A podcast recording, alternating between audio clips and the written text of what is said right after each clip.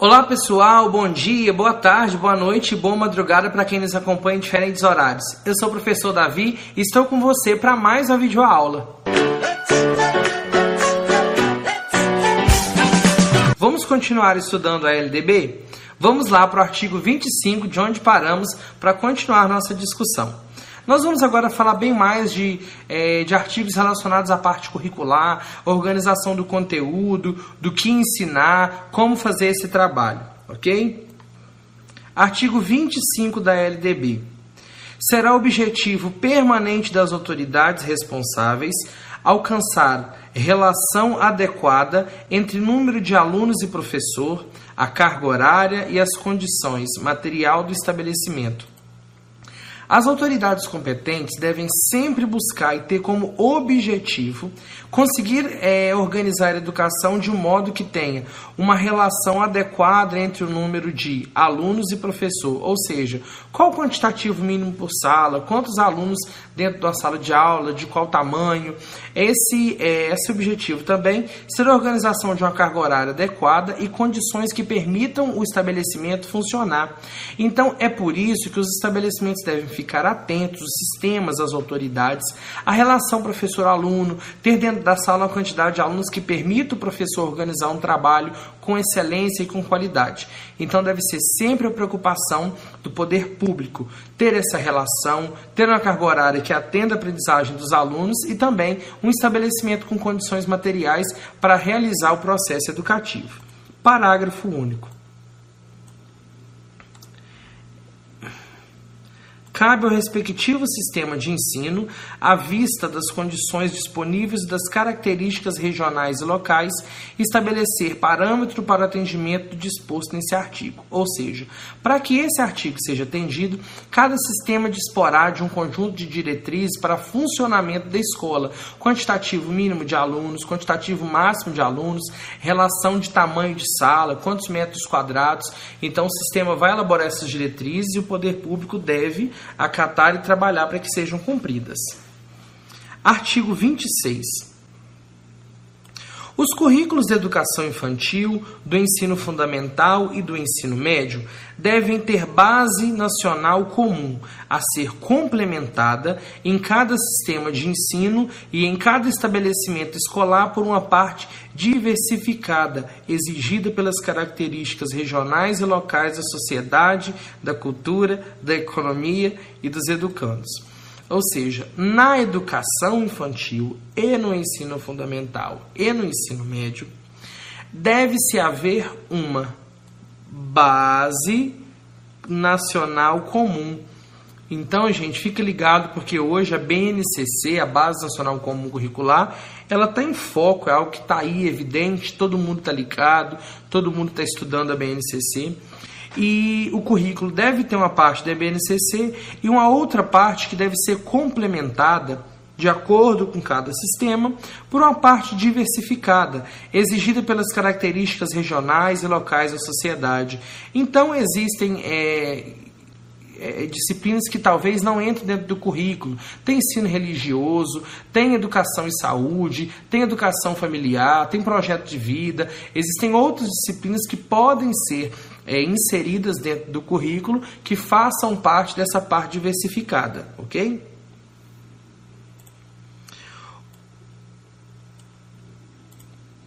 Continuando. Os currículos a que se refere o caput devem abranger obrigatoriamente o estudo da língua portuguesa e da matemática, o conhecimento do mundo físico e natural e da realidade social e política, especialmente do Brasil. Então, Aquele currículo obrigatório, aquela parte nacional comum, o que deve conter ou o que não pode faltar?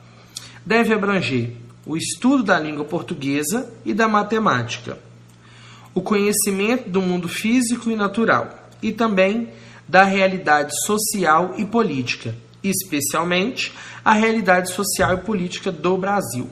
Então, na LDB não vem falando assim deve ter as disciplinas de língua portuguesa, matemática, ciências, história, geografia, arte, educação física. Não vem é, falando, detalhando, cada uma dessas disciplinas, embora ela sugira em diferentes artigos a existência dessas disciplinas.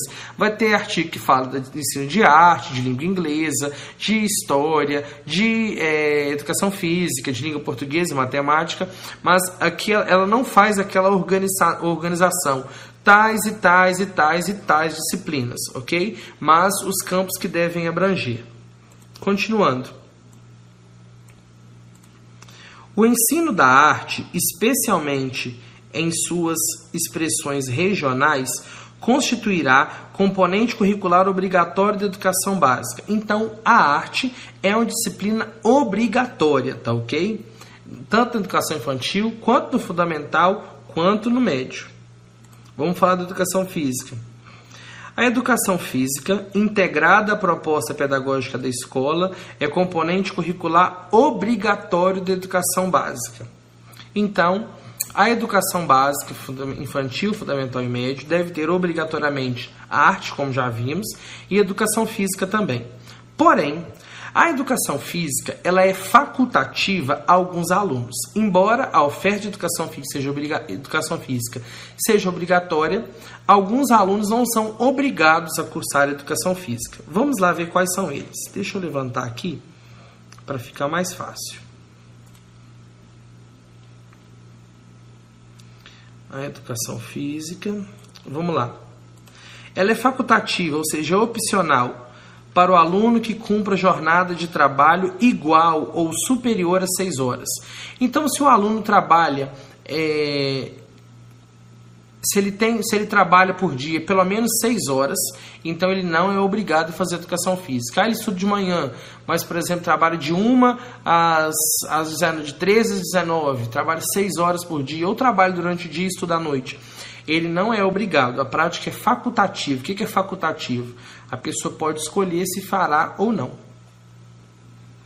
Pessoa maior de 30 anos de idade. Se a pessoa já tem 30 anos de idade, é, ela for maior de 30, desculpa, for maior de 30 anos, ela não é obrigada a participar de educação física, pode optar. Pessoa que estiver prestando serviço militar inicial ou que, em situação similar, estiver obrigado à prática de educação física. Quem tiver, quem estiver serviços, a serviço do, do, do exército, serviço militar, ou em uma situação parecida em que já esteja inserido em programas de educação física, não são obrigados também. É, pessoas amparadas pelo decreto 1044 de 21 de outubro de 1969 é, não precisam fazer. Que pessoas são essas? Vamos lá para o decreto para a gente conhecer. Decreto-Lei número 1044, 21 de outubro de 1969. Tem bastante tempo. Dispõe sobre o tratamento excepcional para os alunos portadores das afecções que indica. O que, são afecções? São doenças, são moléstias, são é, é enfermidades, né? Tal, tal, tal, decretam são considerados merecedores de tratamento excepcional os alunos de qualquer nível de ensino portadores de afecções congênitas ou adquiridas. O que, que são afecções congênitas? Que ele adquire quando é embrião, antes de nascer, ou no, ou no nascimento, né? Ou afecções adquiridas, que doenças que, que, ele, que ele pegou durante a vida, depois de nascer. Infecções, traumatismo ou outras condições mórbidas determinando distúrbios agudos ou agudizados caracterizados por incapacidade física relativa incompatível com a frequência aos trabalhos escolares, desde que se verifique conservação das condições intelectuais e emocionais necessárias para o prosseguimento da atividade escolar em novos moldes, ocorrência isolada, esporádica, se ele deu uma vez ou se sempre acontece, se às vezes acontece ou se foi uma, foi uma, foi uma vez só, duração que não ultrapasse o máximo ainda admissível em cada caso para a continuidade do processo pedagógico e aprendizado, atendendo a que tais características se verificam, entre outros, em casos de, de síndrome hemorrágicos, tais como hemofilia, asma, cartide, pericardites, afecções osteoarticulares, submetidas às ocorrências ortopédicas, nefropatias agudas ou subagudas, afecções reumáticas e etc. Atribuir a esses estudantes, como compensação da ausência às aulas, exercícios domiciliares com acompanhamento da escola, sempre que compatíveis com o seu estado de saúde e as possibilidades de estabelecimento.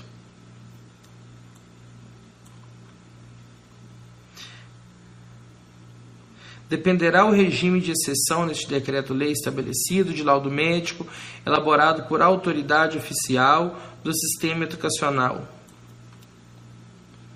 Será de competência o diretor do estabelecimento, autorização, autoridade superior imediata do regime de exceção. Ou seja, esse decreto trata de pessoas que são acometidas de doenças, dos alunos que ficam dispensados, dispensados não, devem ter um tratamento excepcional, diferenciado no que se refere é, à atividade escolar, tendo até possibilidade de ser atendido é, na sua casa. Então, essas pessoas acometidas por essas afecções, ou seja, doenças, enfermidades, elas estão dispensadas de praticar educação física. Continuando, o inciso 5 aqui foi vetado, vamos para o 6. É, é facultativa a prática de educação física ao aluno que tenha prole. O que, que é prole? Eu confesso para vocês que a primeira vez que eu li isso, há uns 10 anos, quando eu tinha meus 16, 17 anos, eu achava que prole era uma doença. Então a pessoa que tinha essa doença não, poder, não, não é, era obrigada a fazer educação física. É, aluno que tem prole é aluno que tem filho prole é, significa os filhos. Né? Então, quem tem prole é aquele que tem filhos. Então, o aluno que tem filhos também não precisa praticar educação física, é facultativo. Parágrafo 4. O ensino da história do povo do Brasil levará em conta as contribuições das diferentes culturas e etnias para a formação do povo, do povo brasileiro, especialmente das matrizes indígena, africana e europeia. Ou seja, está falando do ensino de história. Já falou de língua portuguesa, matemática, é, arte, educação física, agora está falando do ensino de história. Levará em conta a, conta a contribuição de diferentes culturas e etnias, especialmente as que deram origem ao nosso povo, a miscigenação, os brancos, né, os europeus, os africanos, os negros e os indígenas que habitavam as terras brasileiras. Parágrafo 5 no currículo do ensino fundamental, a partir do sexto ano, será ofertada a língua inglesa. Então já tem mais um componente curricular que está falando que é obrigatório, ok? Mas só a partir do sexto ano. Antigamente, antes dessa mudança, vejo que essa alteração aqui é de 2017. Até 2017 falava de uma língua estrangeira moderna agora fala, fala necessariamente da língua inglesa. Parágrafo 6. As artes visuais, a dança, a música e o teatro são as linguagens que constituirão o componente curricular de que trata o parágrafo 2. O que que fala o parágrafo 2? Da arte. Então, é, arte visual, dança, música e teatro fazem parte do ensino de arte, que está lá no parágrafo 2. A integralização curricular poderá incluir, a critério dos sistemas de ensino, projetos e pesquisas envolvendo os temas transversais de que trata o caput desse artigo. Então, o que nós temos aqui é a integralização curricular. É, porque temos uma parte curricular que ela é obrigatória e temos uma parte diversificada. Nessa parte diversificada podem ser inseridos projetos e pesquisas dentro da escola que envolvam os temas transversais. Agora, quais são os temas transversais? Vamos falar sobre eles? Os temas transversais foram instituídos pelos PCNs, os nossos famosos Parâmetros Curriculares Nacionais, lá atrás na década de 90.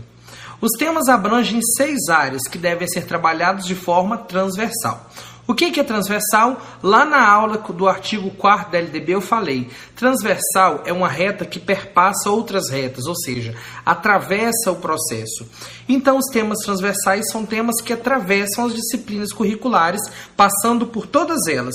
Quais são as seis áreas ou os seis temas transversais?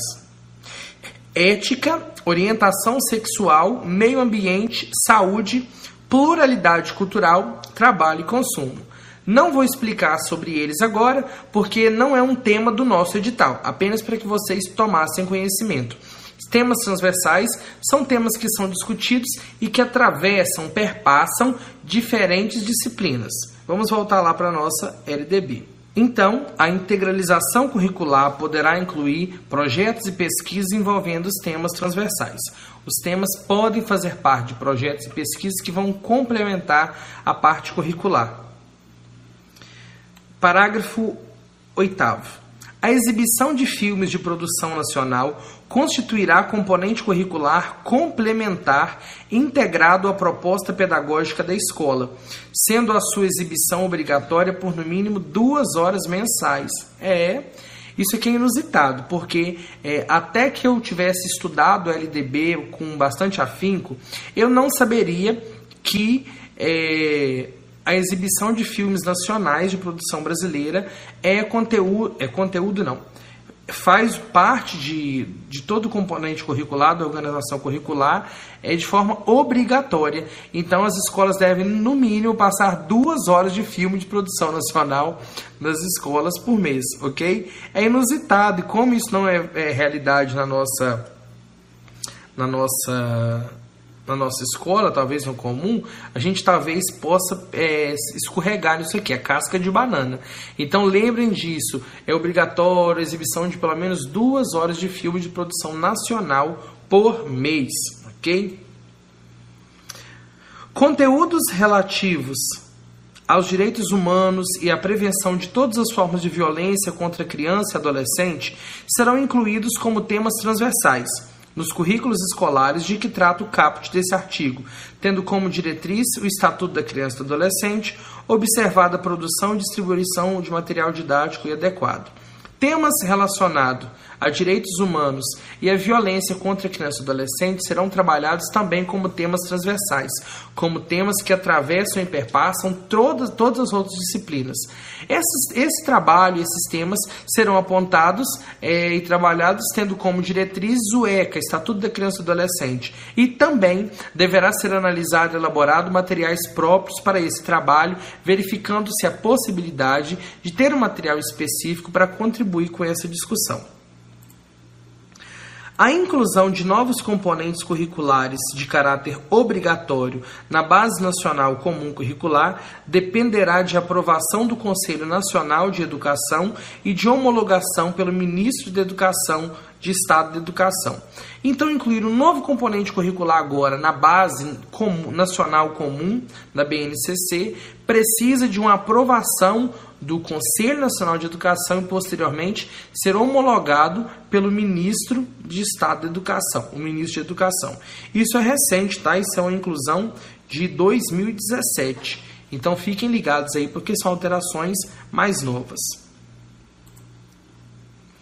Artigo 26A. A Lei da Cultura Afro, a famosa Lei da Cultura Afro nos estabelecimentos de ensino fundamental e de ensino médio, públicos e privados, torna-se obrigatório o estudo da história e cultura afro-brasileira indígena, então, em todos os estabelecimentos de ensino médio e fundamental, é obrigatório o estudo da história e cultura africana, afro-brasileira e indígena. Então, as escolas estão trabalhando desde 2008 é, de forma bem intensa temáticas relacionadas à, à questão da africanidade brasileira e também dos indígenas, como forma de valorização dessas culturas. O conteúdo programático a que se refere este artigo incluirá diversos aspectos da história e da cultura que caracterizam a formação da população brasileira a partir desses dois grupos étnicos, tais como o estudo da história da África e dos africanos, a luta dos negros e dos povos indígenas no Brasil, a cultura negra e indígena brasileira e o negro e o índio na formação da sociedade nacional, resgatando suas contribuições nas áreas social, econômica e política pertinentes à história do Brasil. Então, todas essas temáticas relacionadas à luta, à história, à evolução da nossa sociedade com a participação de negros e índios deve ser trabalhada e valorizada. Parágrafo 2 Os conteúdos referentes à história e cultura afro-brasileira dos povos indígenas brasileiros serão ministrados no âmbito de todo o currículo escolar, em especial nas áreas de educação artística e de literatura e história brasileira. Então são as disciplinas que terão mais foco aí: literatura, história e arte. Porém, todas todas as disciplinas irão trabalhar de uma forma transversal a temática afro-brasileira e indígena. Essa lei é bem famosa, tá? A lei da cultura afro é algo que assim, marcou muito a nossa LDB. Foi uma das mudanças mais, umas, foi uma das alterações mais significativas que já tivemos na LDB. Artigo 27. Os conteúdos curriculares da educação básica observarão as seguintes diretrizes temos quatro diretrizes, então você tem que lembrar que isso pode ser questão da sua prova. Eles colocam quatro e colocam uma errada, perguntando qual é a errada. Mas vamos ver quais são as diretrizes que nós temos para a organização curricular, para os conteúdos curriculares. A difusão de valores fundamentais ao interesse social, aos direitos e deveres dos cidadãos, de respeito ao bem comum e à ordem democrática. Consideração das condições de escolaridade dos alunos em cada estabelecimento, orientação para o trabalho, promoção do desporto educacional e apoio a práticas desportivas não formais. Então, os conteúdos curriculares devem observar algumas diretrizes, é, difundir valores sociais, questões relacionadas à cidadania, ao respeito. Todas as disciplinas e todos os professores devem ter um trabalho, trabalho voltado para essa é, educação cidadã, voltada para a construção de um bem maior, de uma convivência social. Considerar as condições escolares do aluno em cada estabelecimento. É, quais são os alunos, qual a escolaridade deles, o que eles têm, o que eles podem fazer, é, levar em conta todas as características do aluno no processo educativo, ter uma orientação para o trabalho, ter uma organização de curricular também que direcione o aluno para sua vida profissional e que dê subsídios para sua escolha profissional e para o seu projeto de vida. Promoção do desporto. O que é desporto? Relacionado ao esporte. O esporte relacionado à educação, relacionado a práticas não formais de esporte, é, atividades que podem ser trabalhadas dentro do currículo, de forma a enriquecê-lo. Então, são orientações que devem ser é, consideradas no trabalho regular com os conteúdos. Artigo 28. Na oferta de educação básica para a população rural, os sistemas de ensino promoverão as adaptações necessárias à sua adequação às peculiaridades da vida rural e de cada região, especialmente. Então, na educação do campo, nas escolas rurais, serão necessárias algumas observações. Conteúdos curriculares e metodologias apropriadas às reais necessidades e interesses dos alunos da zona rural.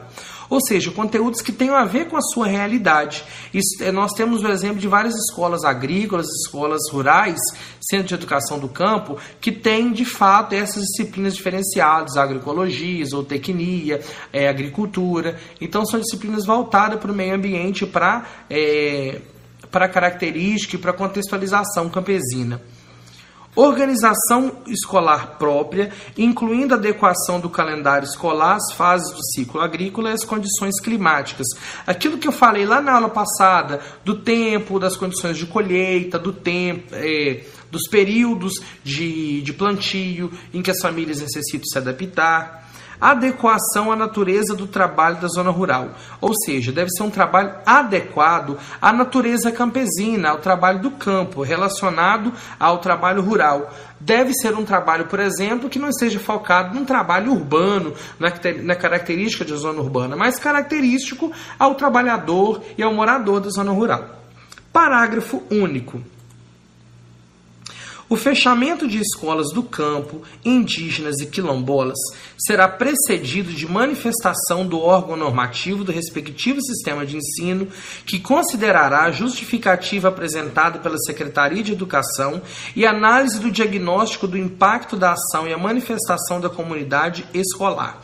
Ou seja, Quando se fechar ou uma escola do campo, ou escola indígena, ou escola quilombola, o respectivo órgão normativo daquele sistema de ensino deve fazer todo um levantamento, uma análise, apresentar justificação e também fazer um relatório do impacto que o fechamento daquela escola pode ter naquela comunidade, positivo ou negativo, para que não seja feito de qualquer maneira o fechamento e o encerramento das atividades letivas de uma determinada escola, ok? Chegamos ao artigo 28 finalizamos. E na próxima aula de LDB, vamos começar a falar sobre a educação infantil. Por enquanto é só. Continue aí, continue estudando, lendo, relendo, respondendo simulados. Eu espero que esteja tudo bem e que consigamos alcançar um bom resultado. Um grande abraço e até mais, pessoal!